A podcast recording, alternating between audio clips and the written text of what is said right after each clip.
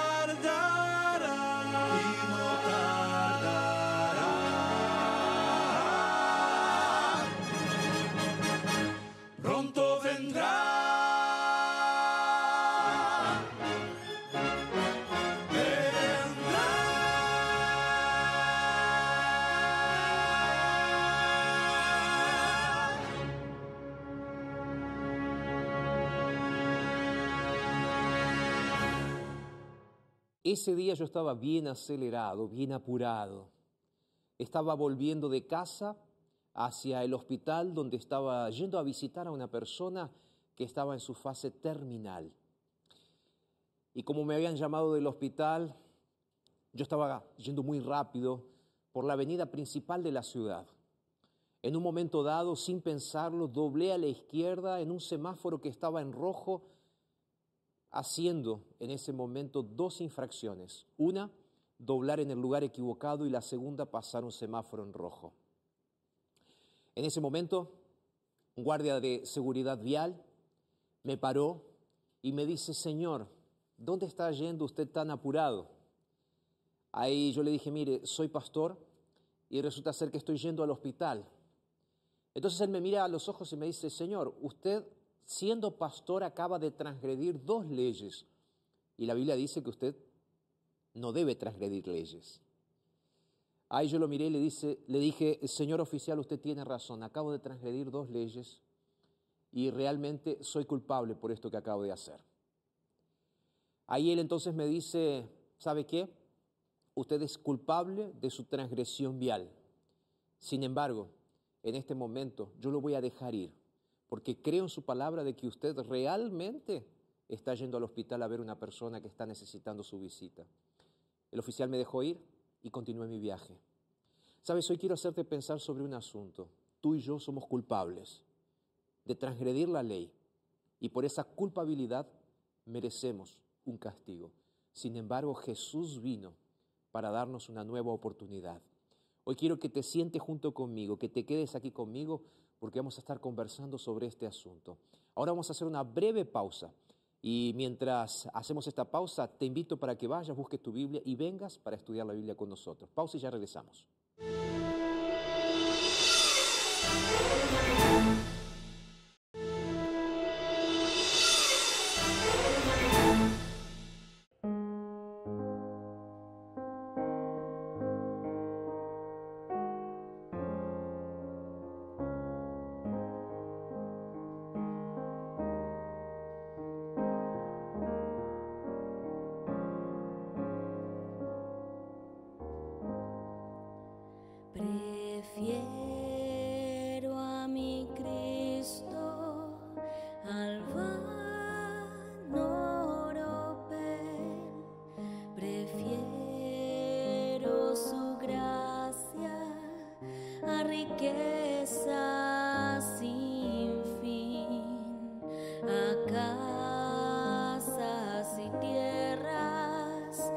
Prefiero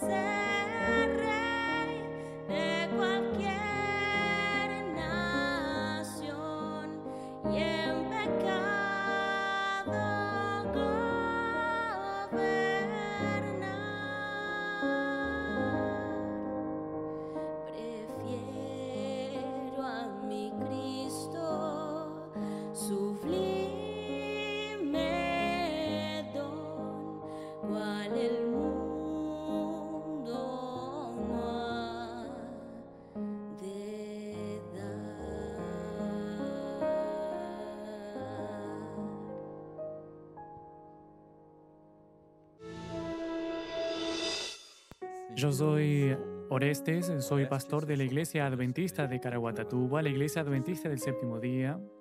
Hoy trabajo al lado de mi ciudad porque soy de Ubatuba. La familia de mi esposa también es de Ubatuba, entonces nosotros estamos en casa hoy, trabajando como pastor en Caraguatatuba. Hoy estamos cuidando de siete iglesias en la ciudad.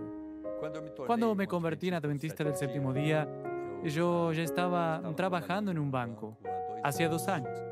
Durante toda mi trayectoria en el banco, yo buscaba dar testimonio a mis colegas de trabajo sobre mi fe, hablándoles de Jesús, pero también haciendo mi trabajo con mucha dedicación, con mucha seriedad, con mucha responsabilidad.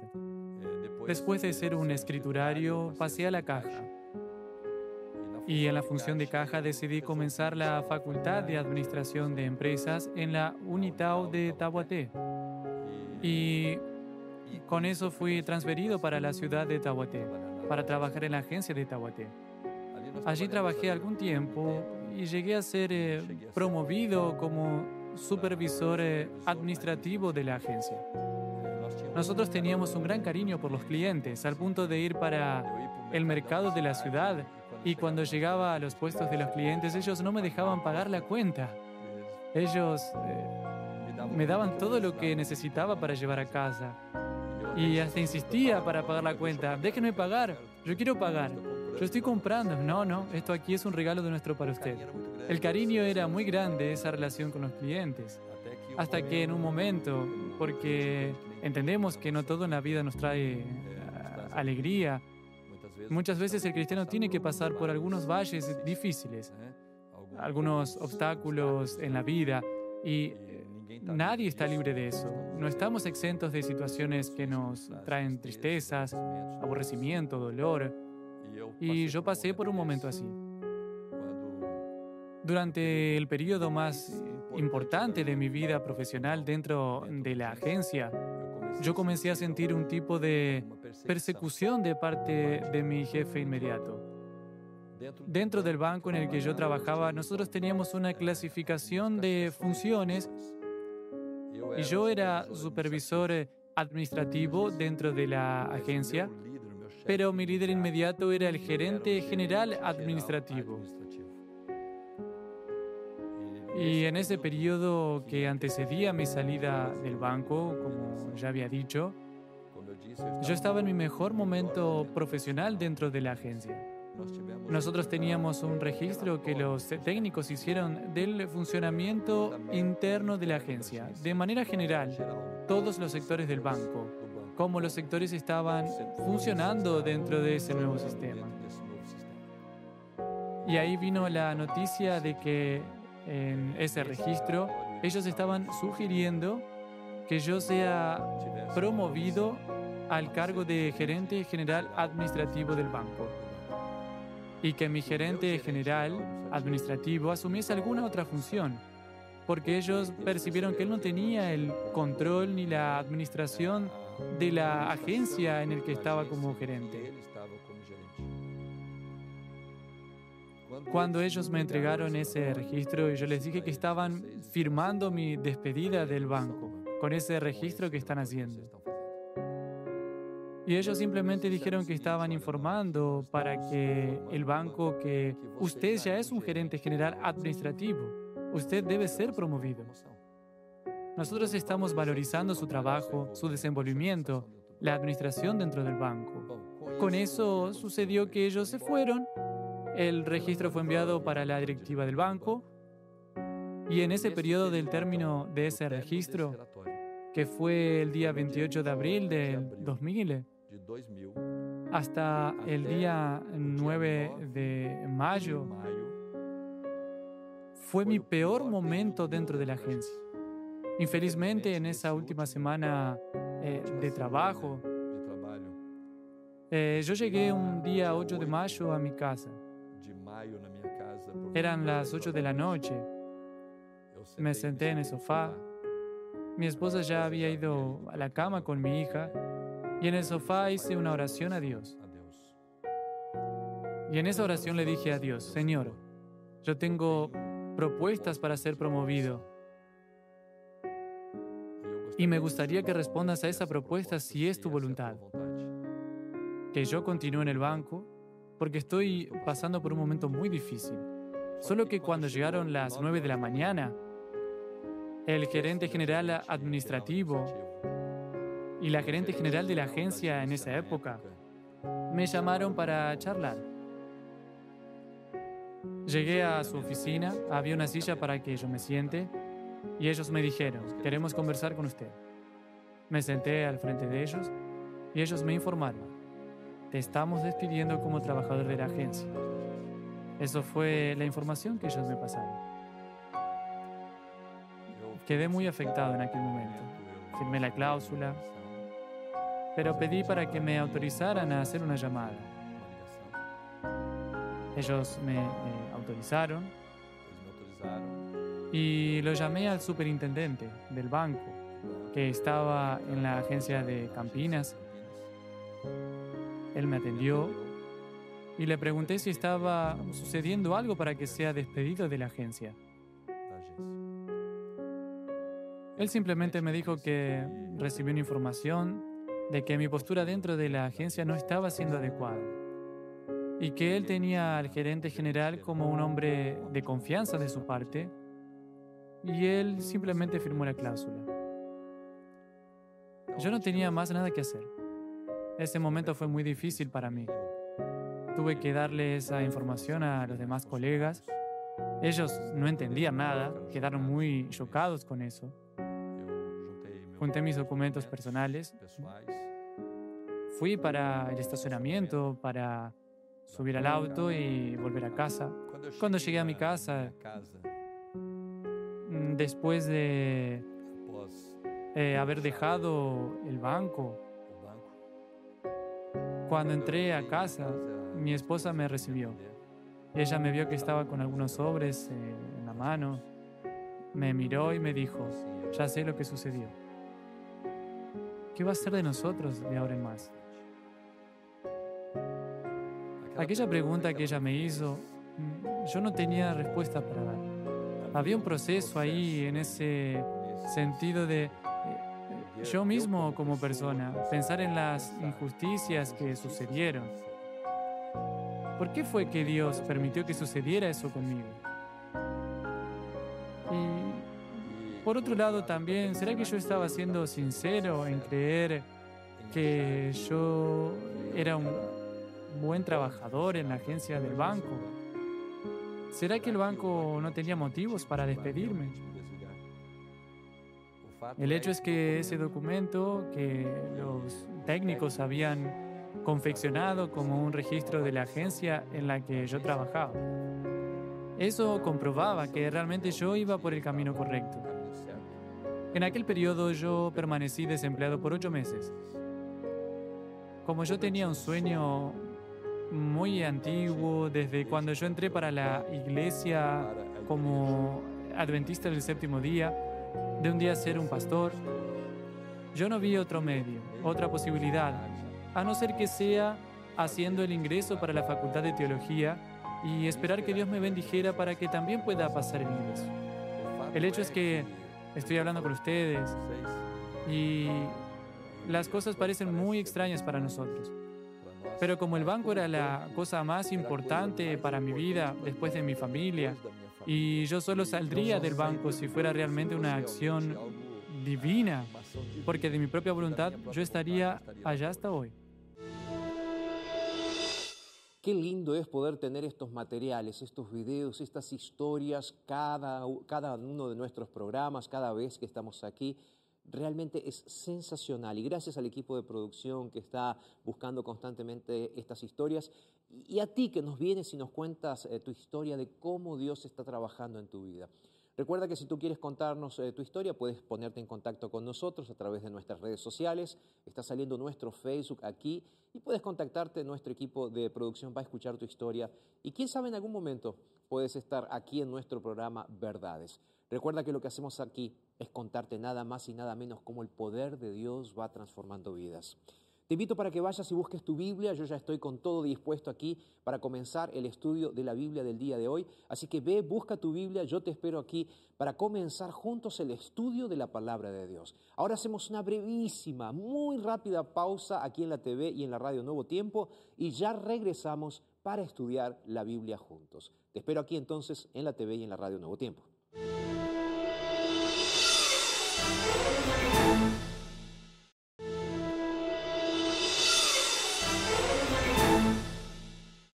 Ya estoy aquí sentado esperándote.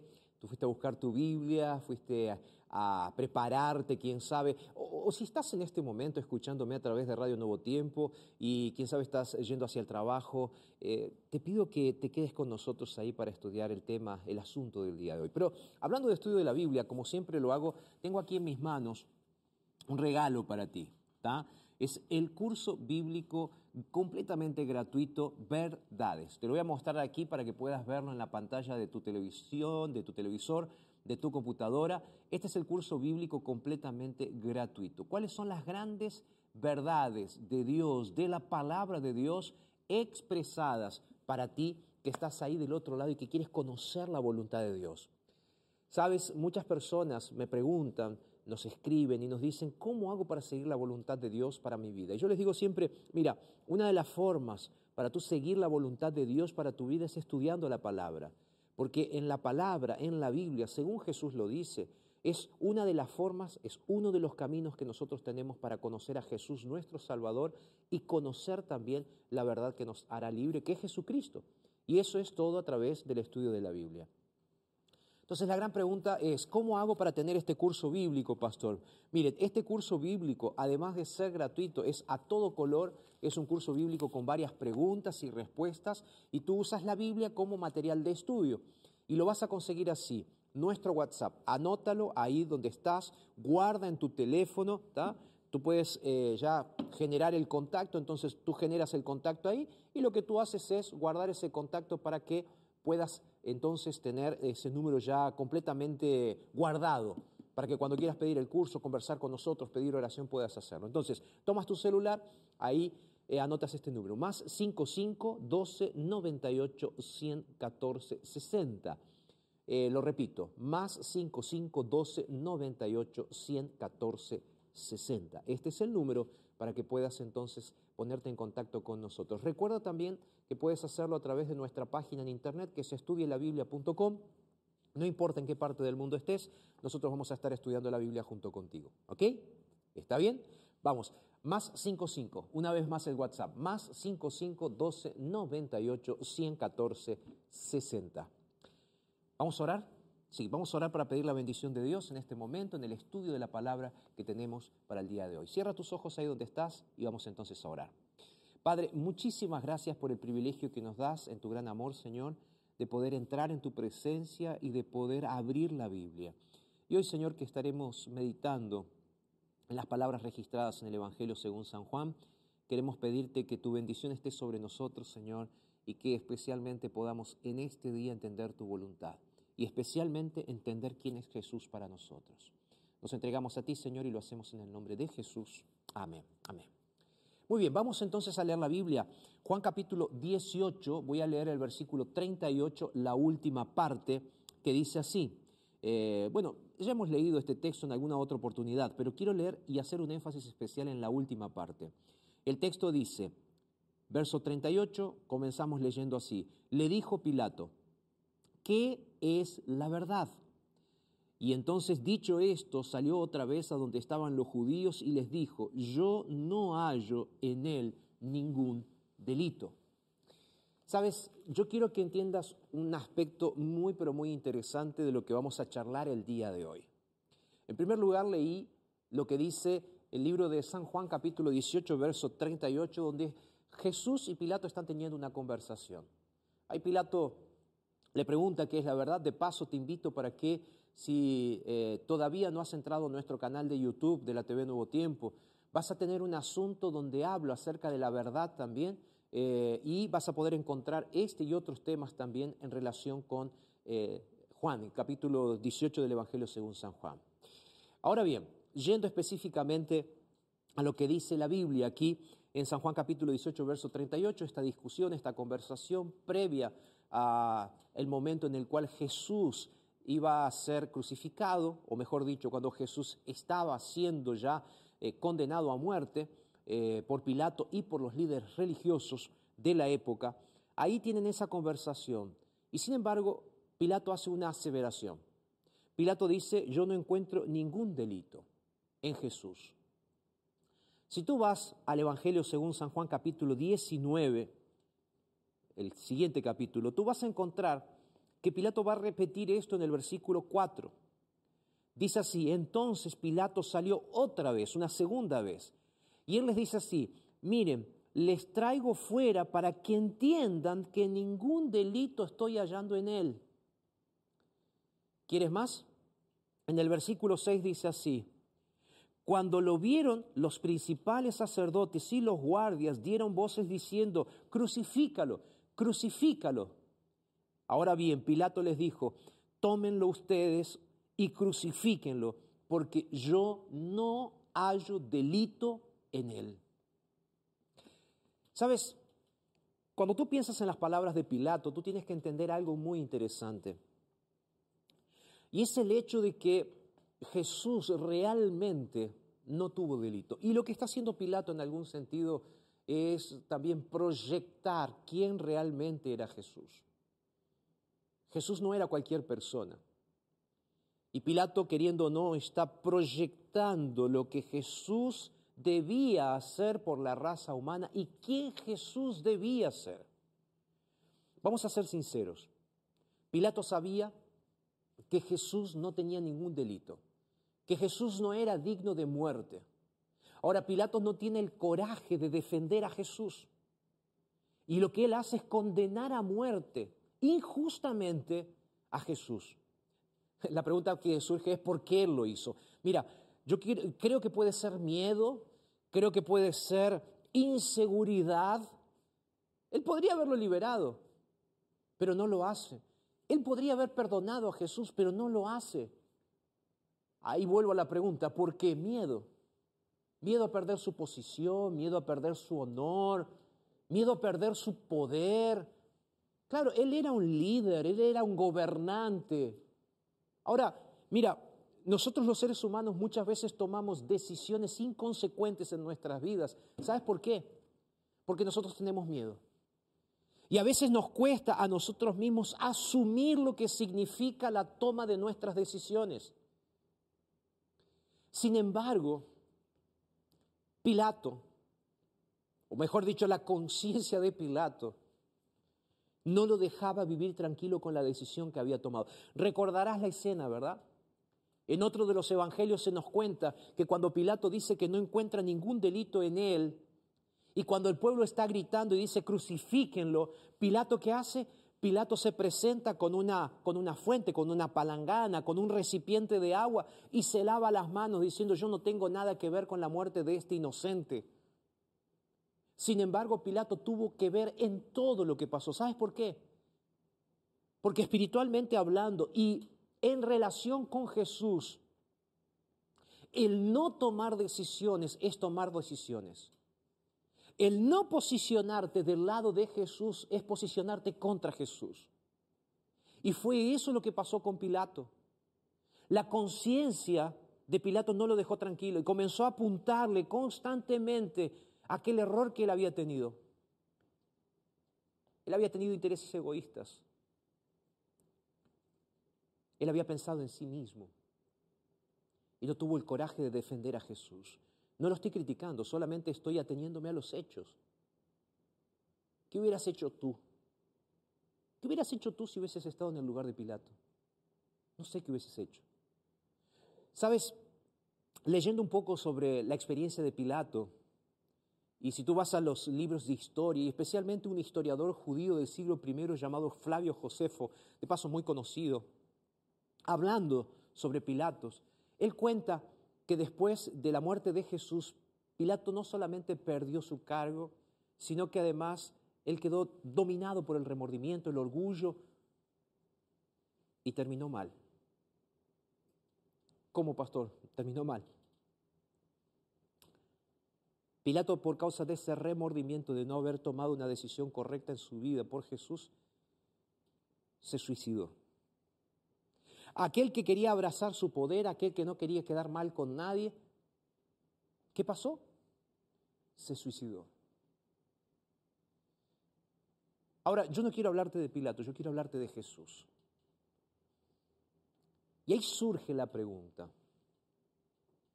¿por qué Jesús no reaccionó siendo Dios? ¿Por qué el Padre no mandó una hueste de ángeles celestiales para defender a Jesús? Sabes, a mí me gusta pensar en este asunto, pero al mismo tiempo me duele. Me duele pensar en esto. Porque Jesús podría haber evitado la cruz con el poder, porque Jesús era Dios. ¿Por qué no lo hizo? ¿Por qué no evitar ese castigo terrible para un ser humano? Mira, sabes, hace un tiempo atrás estaba leyendo un libro titulado El caso de Jesús. De paso, es un libro cristiano, te recomiendo leerlo. Hay un capítulo completo donde el periodista que escribe este, este libro, un periodista que había sido ateo, y eh, comienza a hacer entrevistas, por eso se llama el caso de Jesús, para intentar ver si realmente el Jesús histórico realmente existió.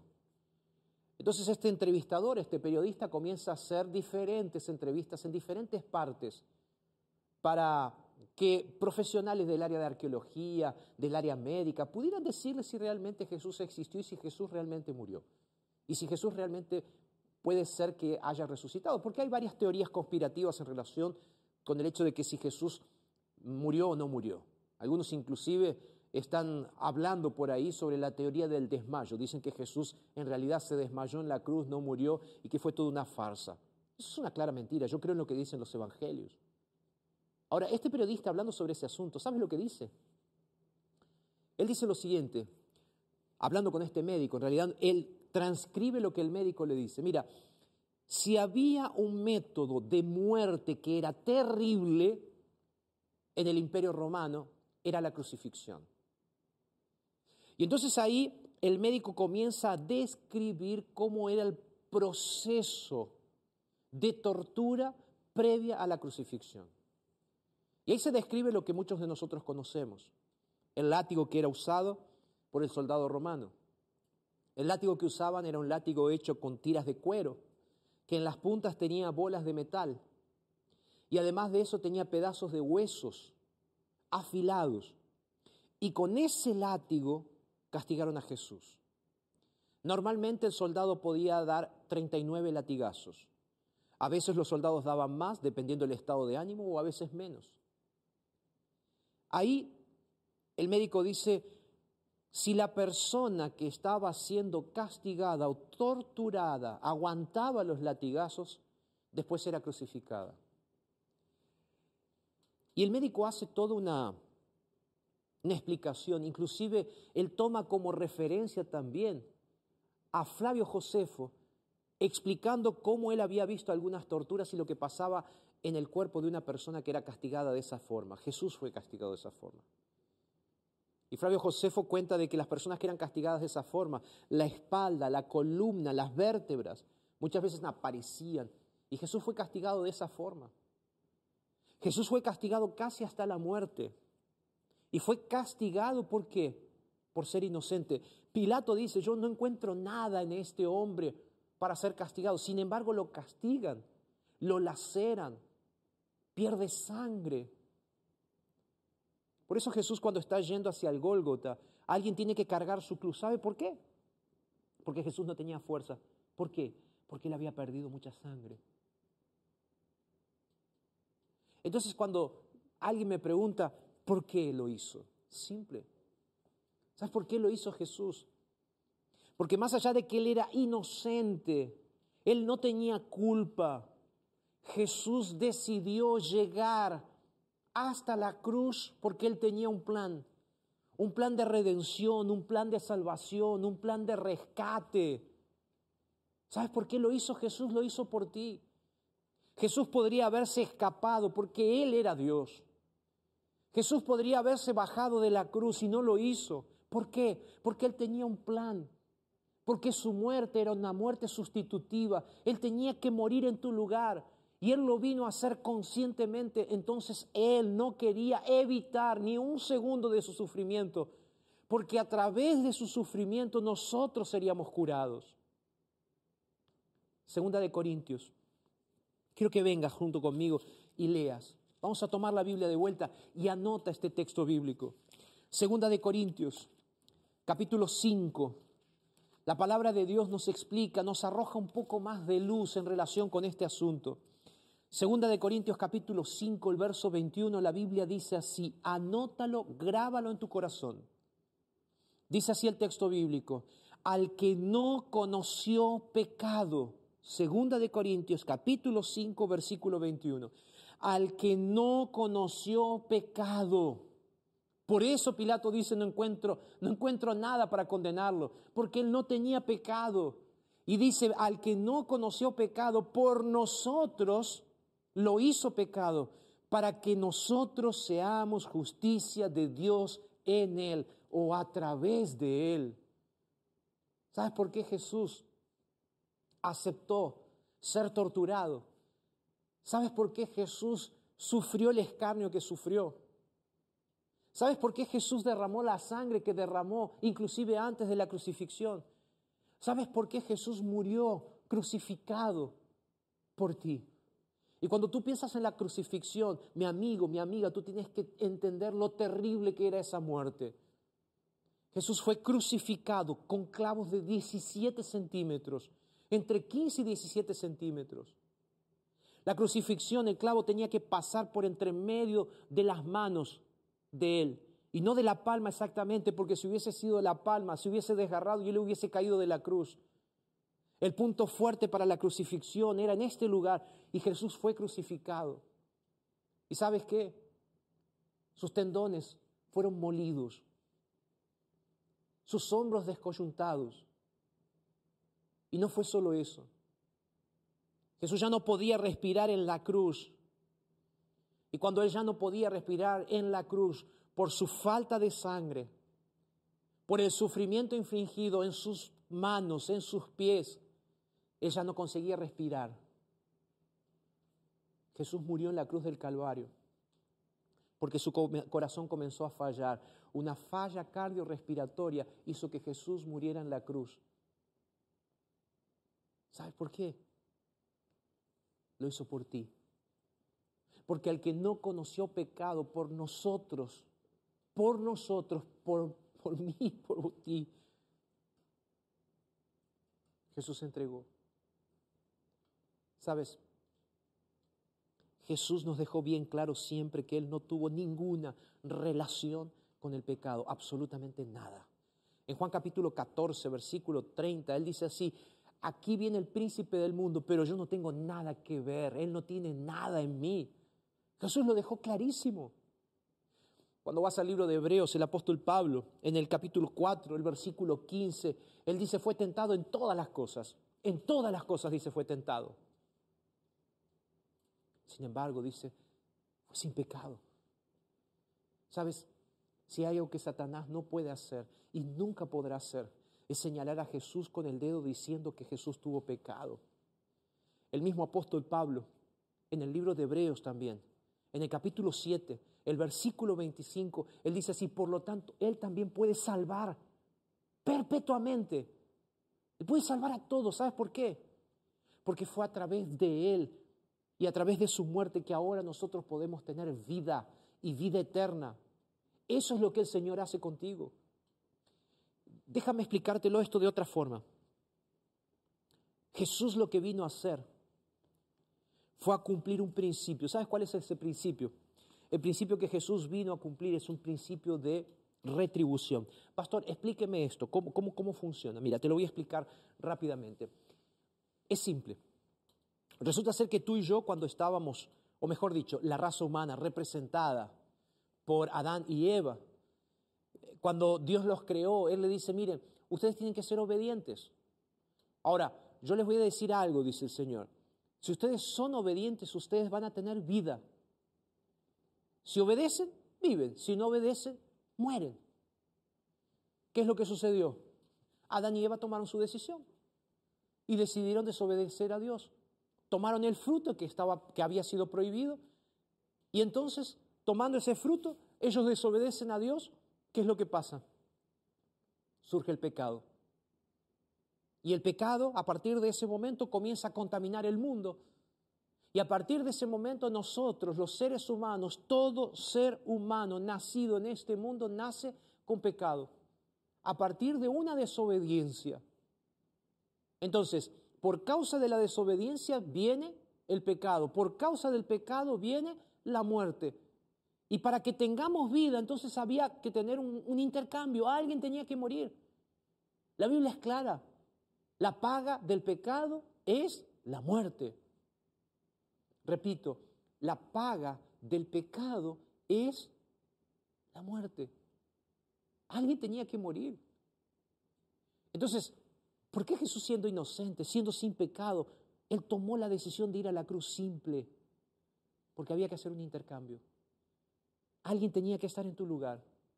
O eras tú o yo que moríamos eternamente, o alguien tenía que estar en ese lugar. Y Jesús decidió ofrecerse y estar en ese lugar. El castigo era para ti, el castigo era para mí. La cruz era para nosotros. La cruz era para mí, la cruz era para ti. Ahora Jesús decidió ofrecerse. ¿Sabes por qué? Porque te ama. Cuando vamos a los evangelios, ahí tú entiendes lo que realmente dice la Biblia, ¿verdad? Pilato le da a elegir al pueblo entre dos opciones, o Barrabás o Jesús. Barrabás era, era un ladrón. Y Barrabás merecía morir. Y merecía de verdad. La cruz donde fue crucificado Jesús era una cruz que estaba preparada para Barrabás. La cruz en la cual Jesús murió era una cruz que estaba preparada para ti. Esa cruz tenía tu nombre y tenía mi nombre. La merecíamos.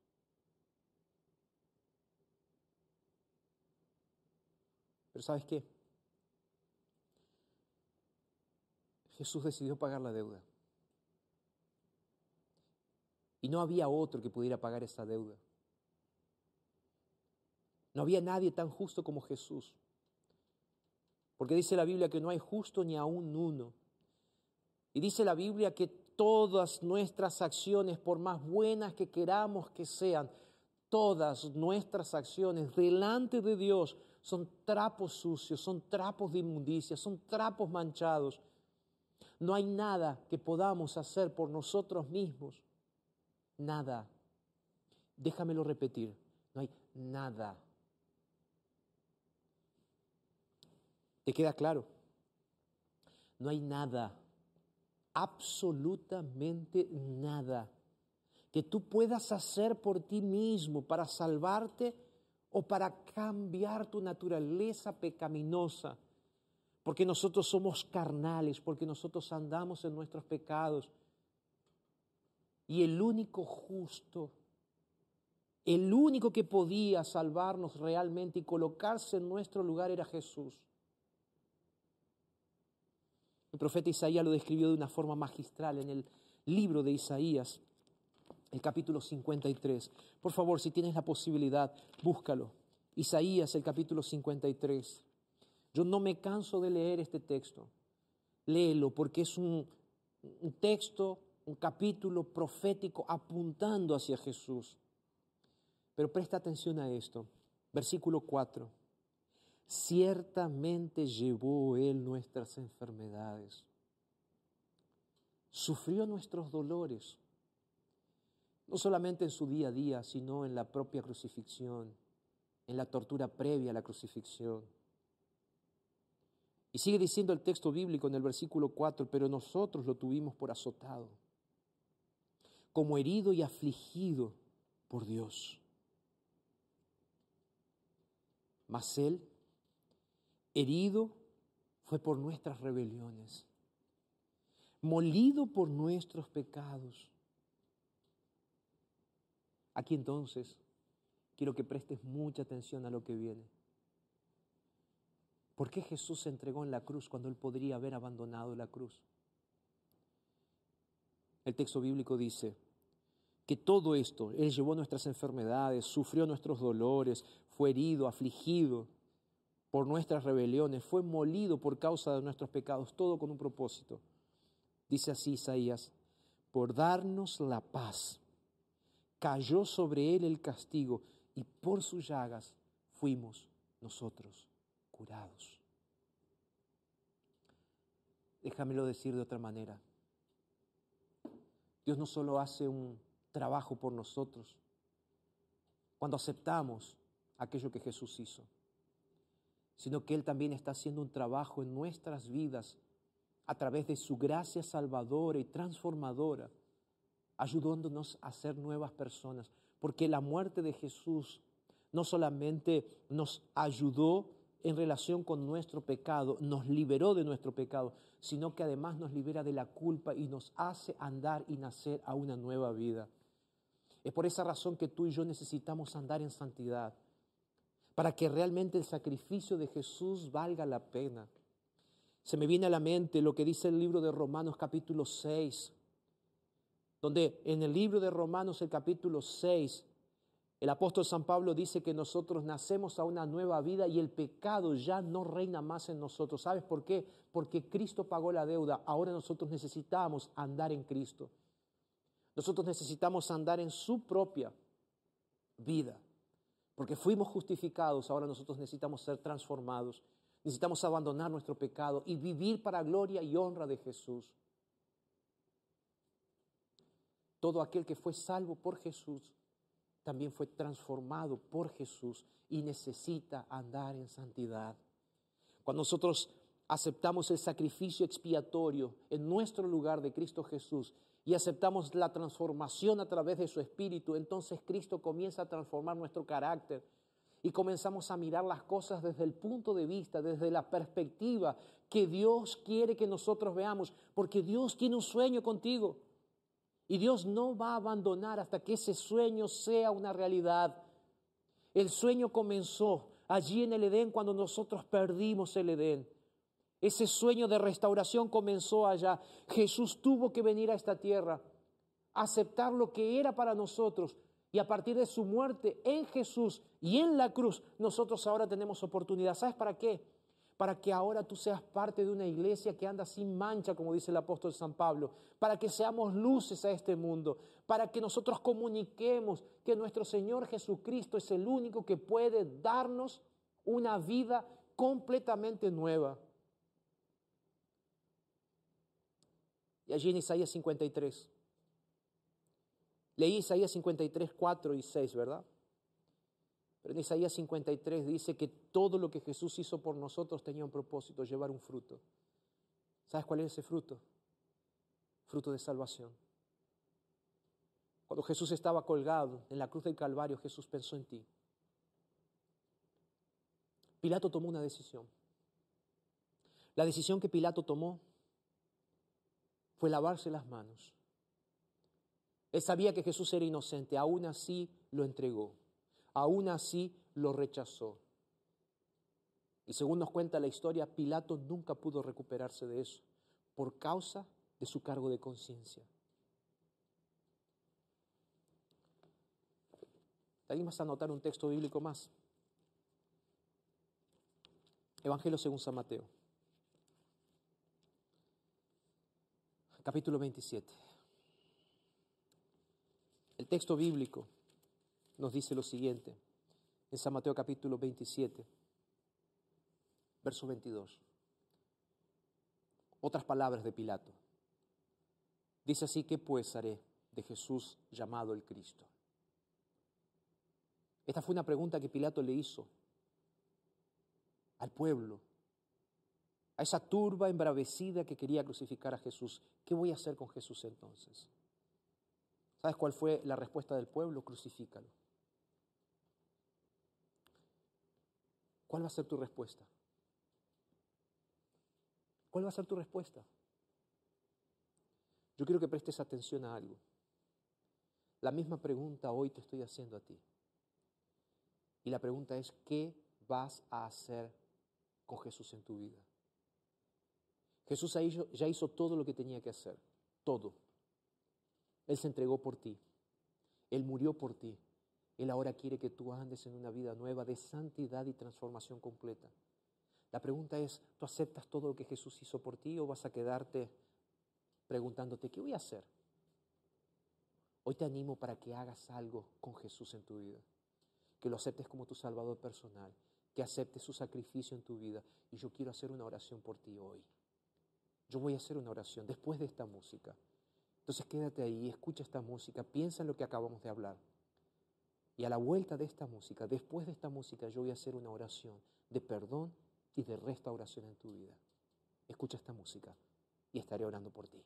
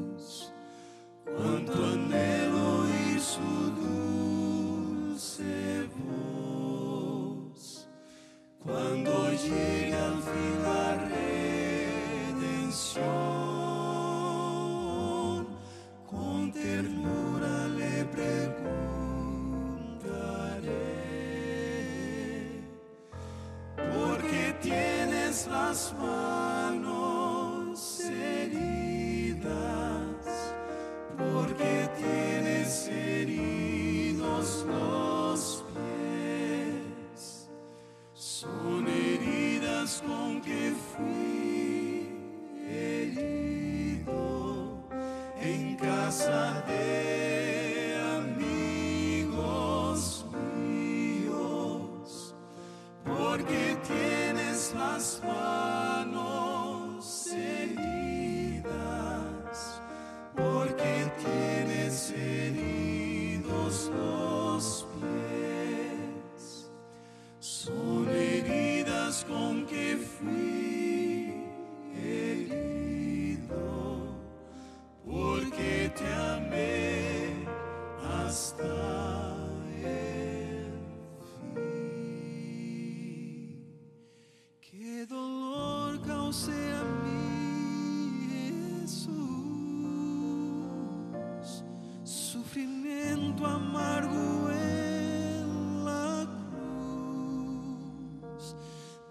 de esa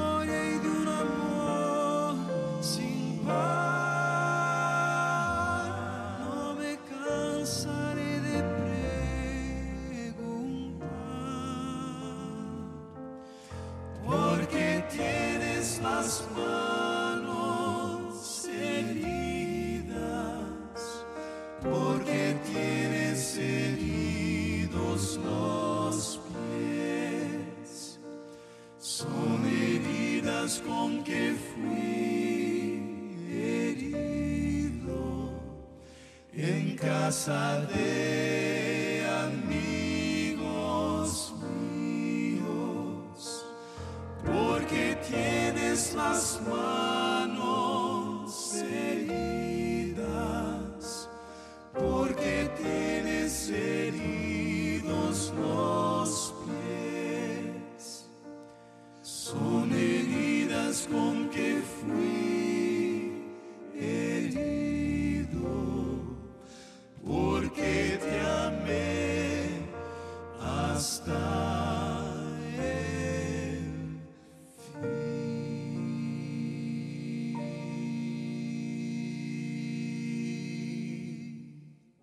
Espero que esta música te haya ayudado a pensar. Yo sé que hoy fui bastante enfático. Y fui enfático y quién sabe un tanto duro al hablarte. ¿Sabes por qué? Porque el asunto realmente es serio. El asunto realmente es serio. El asunto es de vida o muerte. Tanto así que de este asunto depende tu vida eterna. Por eso hoy quiero invitarte en el nombre de Jesús, el nombre que está sobre todo nombre, para que abandones tu vida de pecado y te entregues solamente a Jesús. Yo sé que no es fácil, yo sé que es difícil, yo sé que estás luchando. Ahora deja de luchar por tus propios medios y abraza la solución que Jesús tiene para ti. ¿Me dejas orar por ti? ¿Me dejas? ¿Me permites orar por ti? Vamos. Acepta a Jesús en tu vida. Toma la decisión correcta. ¿Puedo orar por ti? Si decides seguir y aceptar a Jesús, levanta tu mano donde estás. Levanta tu mano, vamos. En señal de aceptación, yo voy a hacer una oración por ti. Vamos a orar. Padre, de verdad gracias por el mensaje y por hacernos pensar en este asunto. Perdona nuestro descuido. Perdona, Señor, que muchas veces nos olvidamos de ti. Y hoy, Señor, al tener mi mano levantada, quiero pedirte que bendigas y transformes el corazón de aquellos que están luchando con sus pecados. Oro en el nombre de Jesús, el nombre que está sobre todo nombre. En Él oramos. Amén. Que Dios te bendiga grandemente. Gracias por estar con nosotros. Y nos reencontramos en nuestro próximo programa para seguir hablando de la verdad que es la palabra de Dios. Porque si lo dijo Jesús, es su palabra, entonces es verdad. Un abrazo y que Dios te bendiga.